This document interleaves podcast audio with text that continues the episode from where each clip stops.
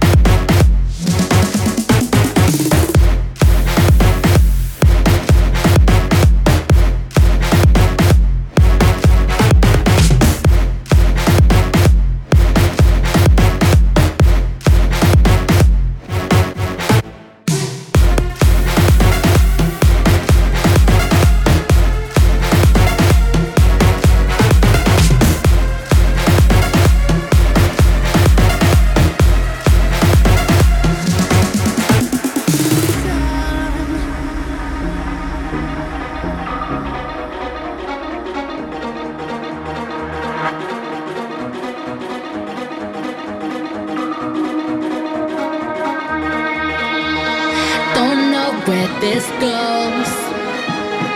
I let the wind take me into the unknown. No more hesitating.